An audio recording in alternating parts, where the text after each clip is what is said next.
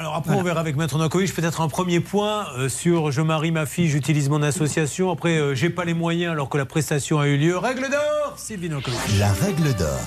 Alors, Julien, s'il s'agit d'une association donc à but non lucratif, malgré tout, euh, il s'agit d'une société. C'est c'est la même règle que les droits de société, ce qui veut dire que ça, ça peut s'appeler et être assimilé à de l'abus de bien social. Ouais. Le fait d'utiliser à des fins personnelles, effectivement, une association, je ne suis pas certaine que ça puisse plaire à des magistrats. Ah, Jean-Pierre Ursaf et Voilà. Maurice le Fisc sont des gens qui sont peu conciliants ni même à ceux qui donnent, parce que Ouais. ce sont les mairies, etc. Enfin, on, elles bénéficient de Ah, dons. Ne me dites pas qu'elle a des dons de, de mairie. On ne sait pas, mais en tout Non, cas, oui, euh, les assos, euh, il y a souvent Wow. des subventions. des D'accord. Voilà. Donc à ce point-là qu'il faudrait vraiment éclaircir.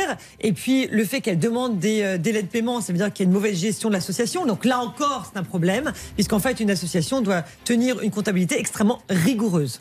Là, Bernard Sabat est en train de se dire Mais quelle idée! Une association pour marier ses enfants! Mais c'est génial! Franchement, sur les 18 têtes arrachées, c'est canon